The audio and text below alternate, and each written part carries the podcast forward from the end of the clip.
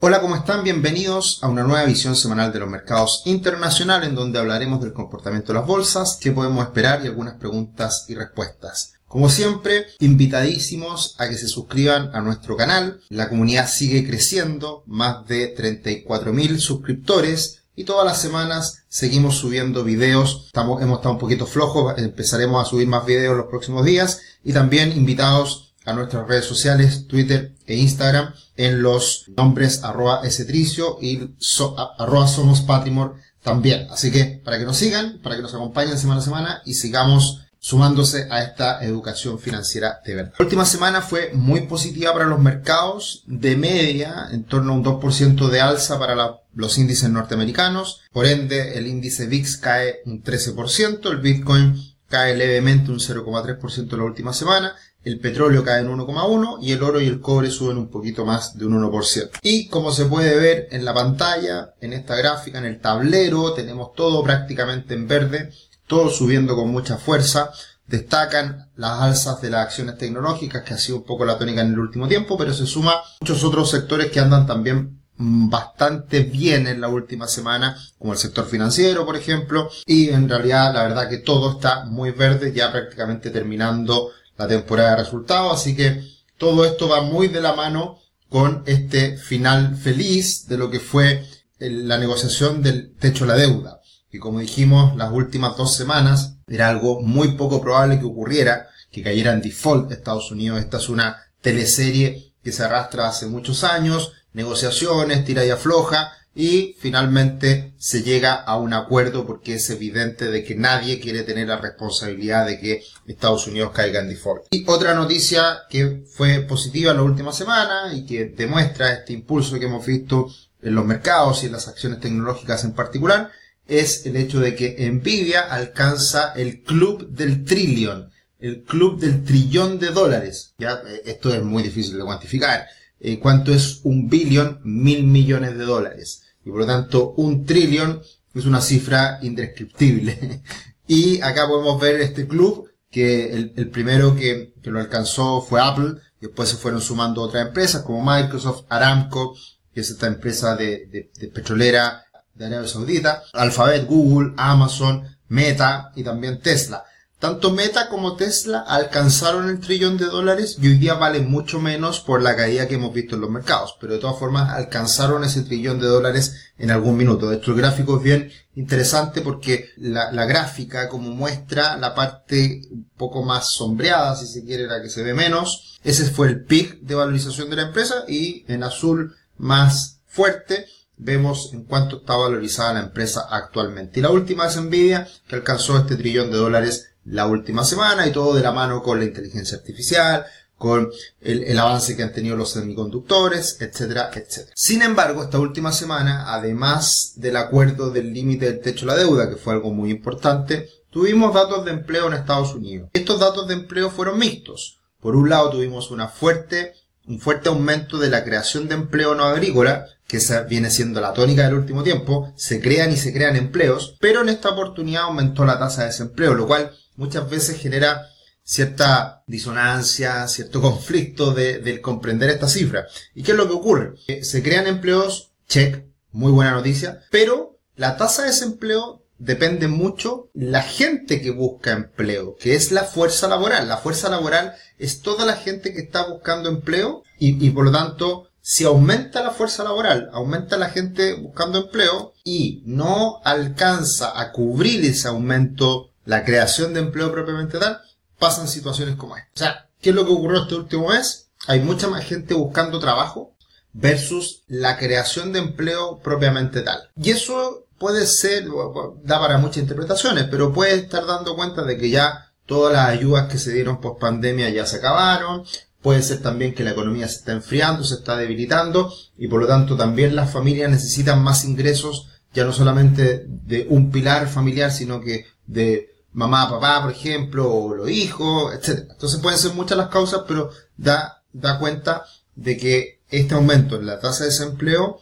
puede comenzar a ser una señal de debilidad del mercado laboral a futuro. Todavía es algo bastante incipiente. En general el mercado laboral llega tarde o se demora en los ciclos económicos en aparecer los problemas. Así que hay que mirar muy de cerca siempre los datos de inflación que se van conociendo en Estados Unidos y en el mundo. También los datos de empleo en Estados Unidos, que como sabemos es un país en que el consumo lo es todo y por lo tanto el consumo depende de la gente, depende de las personas y si las personas empiezan a perder el empleo puede verse afectado la economía. Estamos haciendo un cierre del mes, ya que finalizamos mayo en, en medio de la semana y terminamos un mes muy positivo para el Nasdaq, alza cercana al 8% en mayo, y el Standard Poor's 500 subió 0,5 aproximadamente. El Dow Jones un poquito más flojo cayendo un 3%. Sin embargo, de todas formas, a la fecha vemos alzas en prácticamente todos los índices. El, el, Nasdaq sube más de un 30% de lo que va del año y el Standard Poor's 500 cerca de un 10%. Ahora si miramos al lado derecho de la tabla,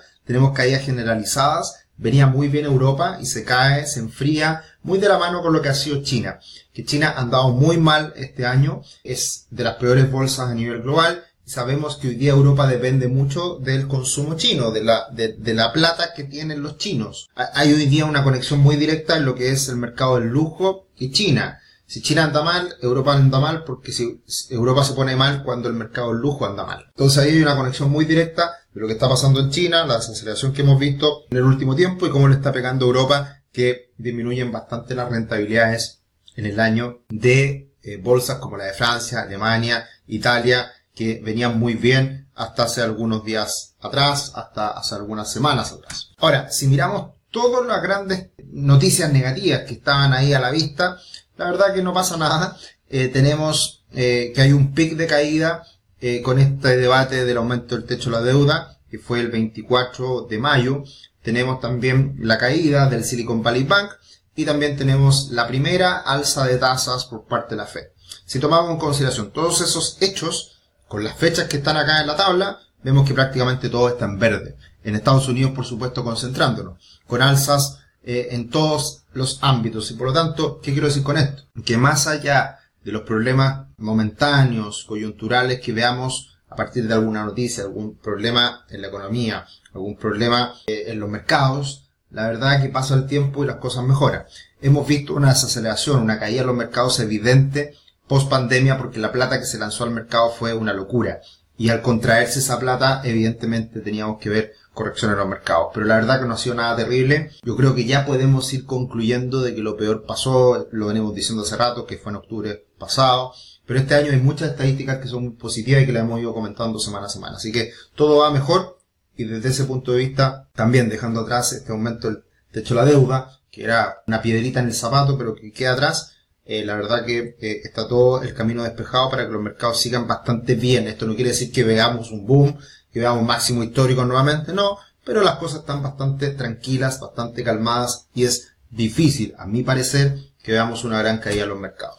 Y eso lo demuestra también como han ido las FANG, las FANG más son estas acciones tecnológicas, las más grandes del mundo, que lo pasaron muy mal el año pasado, una corrección de prácticamente 40%, un poco más, y ya se ha recuperado en gran medida. De hecho, está a un 8% de los máximos históricos. Porque hay algunas empresas que andan muy bien, como Apple, que ha sido constante. Hay otras que andan peor, como un Meta o un Tesla. Pero hay otras que se han recuperado más, como es Nvidia, que era lo que hablábamos anteriormente. Mientras el Standard Poor's 500 eh, ha tenido un buen desempeño en los últimos años, pero obviamente mucho menor que lo que ha sido las FAN más. Otra noticia positiva, los depósitos empiezan a recuperar en Estados Unidos, empieza a aparecer nuevamente la confianza y queda todo atrás de lo que fue esta quiebra del Silicon Valley Bank, que fue muy bien contenida en su minuto, lo dijimos, las autoridades se pusieron las pilas, hicieron su trabajo y lograron contener esta situación que podría haber sido muy compleja. Y todo esto se traduce en que el Standard Poor's 500 tuvo un alza importante la última semana, se rompen los máximos anteriores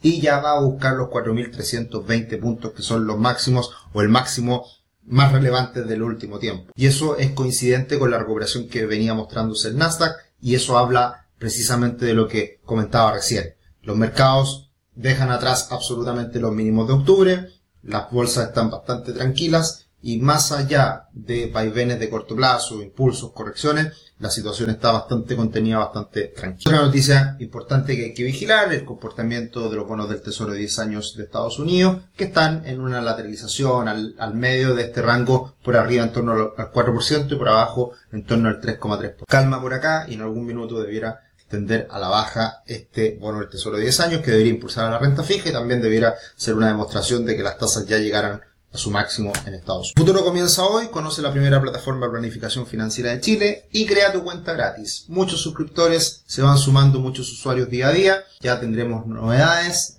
lo venimos diciendo hace rato, vienen saliendo hartas cositas, están ahí en la puerta del horno. Y al abrir tu cuenta gratuita, obtén una gift card de 25 mil pesos para comprar cursos. Esta última semana tuvimos el Cyber, creo que funciona hasta hoy día, así que han habido buenos precios en los cursos que tenemos en nuestra plataforma. ¿Qué viene la próxima semana? Lo más importante, el ICM de servicio en Estados Unidos, no mucho más que eso. Se espera un leve aumento, niveles sobre 50, lo cual es positivo.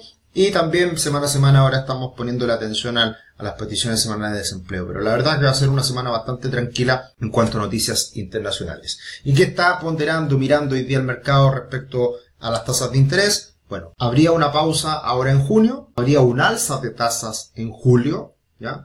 Eso ha cambiado en el último tiempo y por lo tanto todo se retrasa a que las bajas de tasas ya no serán en septiembre, sino que serán en noviembre. Pero la verdad que el mercado se está como empezando a adecuar a esta realidad de tasas un poquito más altas, no van a subir más, pero el mercado puede seguir funcionando con los niveles de tasa actuales. Así que eh, hasta ahí todo bien y también por un poco por las noticias económicas que hemos ido conociendo, que son de dulce y gras, algunas buenas, otras malas, pero en general la economía norteamericana está siendo resiliente ante esta desaceleración económica. ¿Qué hemos visto en cuanto a retornos este año?